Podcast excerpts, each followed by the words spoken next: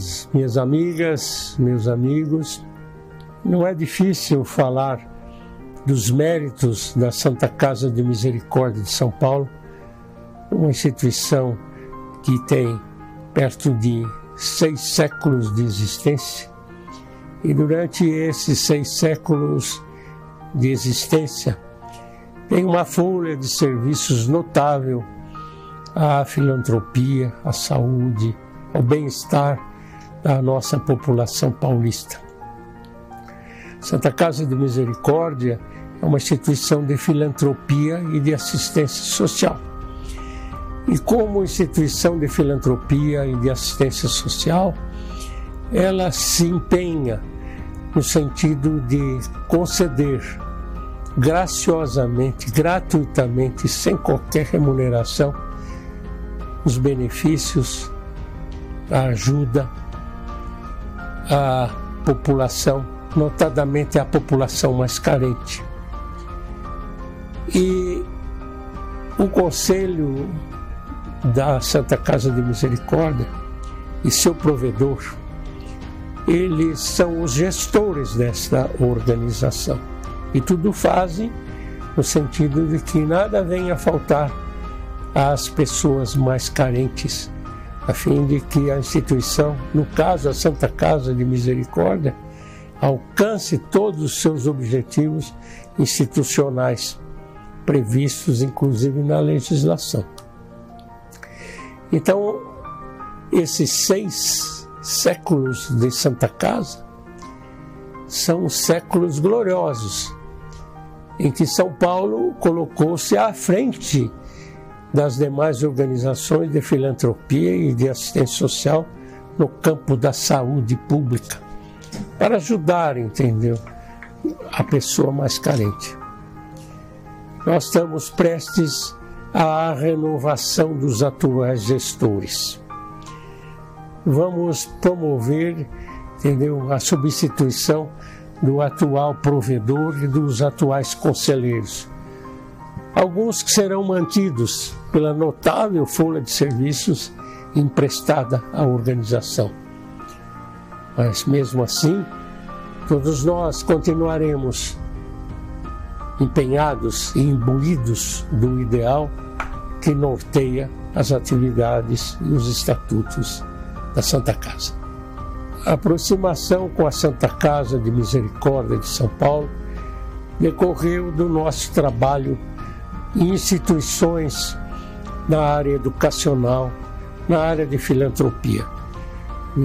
Eis que fui durante 50 anos o principal gestor e o presidente do Conselho de Administração do Centro de Integração Empresa-Escola, que é uma instituição que foi criada por um grupo de notáveis empresários paulistas, no sentido de propiciar ao estudante, ao estudante brasileiro, condições para que ele possa, através de curso superior,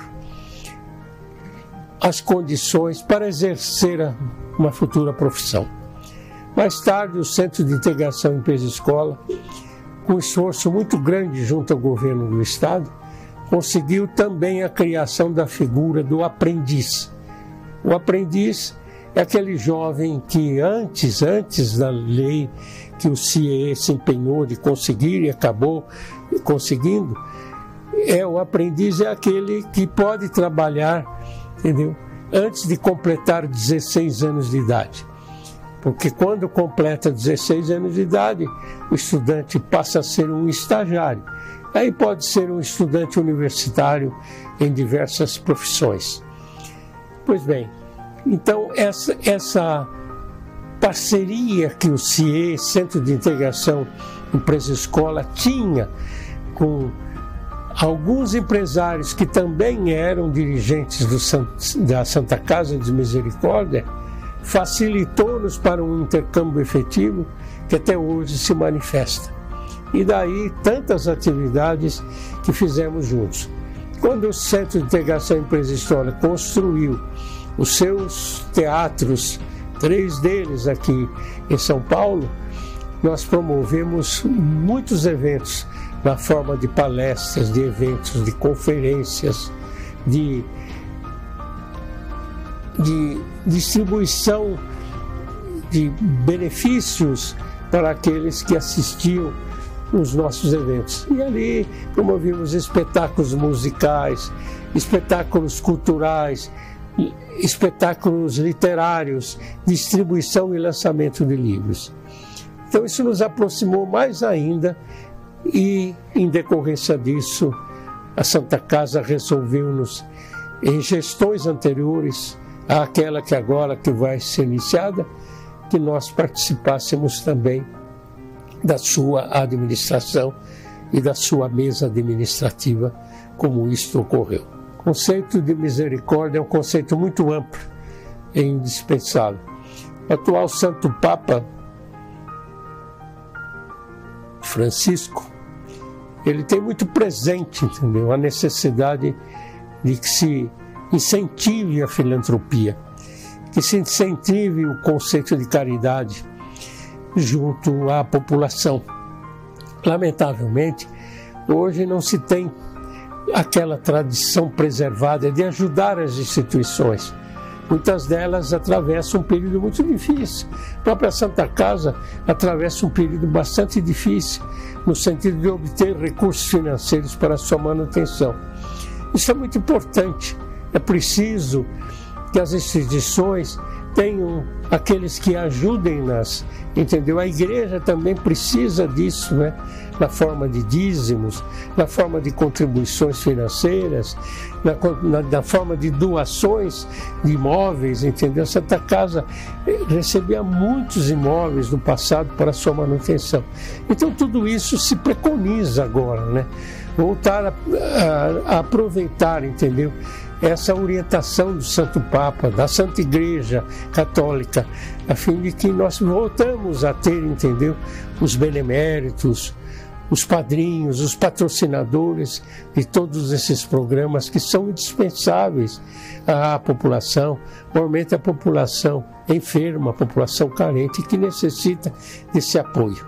O país que não tem educação acaba perecendo, né? O Brasil, lamentavelmente, não tem uma boa educação hoje. Nós temos alguns centros de excelência em universidades públicas e algumas particulares, mas nós estamos longe eh, do ideal de termos uma educação semelhante às das maiores, popula das maiores populações e dos, dos países mais desenvolvidos. E uma chaga que não cicatriza é a questão do analfabetismo no Brasil. Nós temos quase metade da população brasileira analfabeta, tristemente, se considerarmos o analfabeto funcional. O analfabeto funcional é aquele que recebeu ensinamentos para alfabetizar, mas por falta de recursos, por falta de livros, por falta de estímulo, por falta de melhor orientação, ele acaba esquecendo e acaba perecendo, porque se exige cada vez mais do jovem que ele tenha uma adequada educação. Então, quando se compara com os países mais evoluídos, nós verificamos que o único caminho para sermos uma nação uma grande nação, uma nação merecedora de todos os nossos encomos, elogios, e que se compare às nações mais desenvolvidas, é que tenhamos educação adequada aos nossos propósitos. A Santa Casa é uma realidade que precisa ser incentivada, que precisa ser preservada. Há tantas figuras dispostas a ajudar nesse empreendimento. E Agora, com a renovação que se pretende ter, nós iremos todos, todos, entendeu? de braços cruzados, a fazer um grande empenho nesse sentido. Família muito modesta do interior, eu nasci numa pequena cidade chamada Dois Córregos.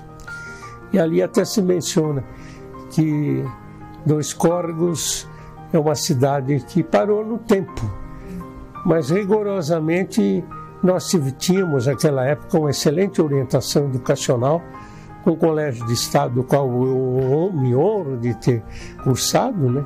E vim para São Paulo bastante jovem, bisneto, neto e filho de imigrantes italianos, né? Os quais se empenharam também desde que vieram para o Brasil no sentido de construção. Meu pai construiu o asilo dos velhos lá em Dois Coros, entendeu? Se dedicou imensamente à filantropia e hoje a principal avenida de Dois Coros chama-se Antônio Bertelli, que era meu pai. Então, nós estamos empenhados nesse sentido, né? de fazer com que essa, essa chama, essa vontade, entendeu? De auxiliar o próximo, a filantropia, ajuda ao próximo, elas cresçam, cresçam e voltem a ser, entendeu? Prioridade da, da população, prioridade dos governos, entendeu? Sejam os diferentes governos, governo municipal, estadual e o federal. É, a verdade é que o Brasil é uma grande nação, né? Uma grande nação. Uma nação que tudo é complexo, mas nós temos figuras notáveis, né? Quando vemos aí que o empresário doa parte do seu patrimônio, é, parte do seu patrimônio, para incentivar organizações como a Santa Casa de Misericórdia, a construção e reforma das igrejas, a preservação da, da arte, nós ficamos felizes e renasce em todos nós essa fé inquebrantável que precisamos ter em uma nação cada vez mais desenvolvida e pautada pela sua atuação.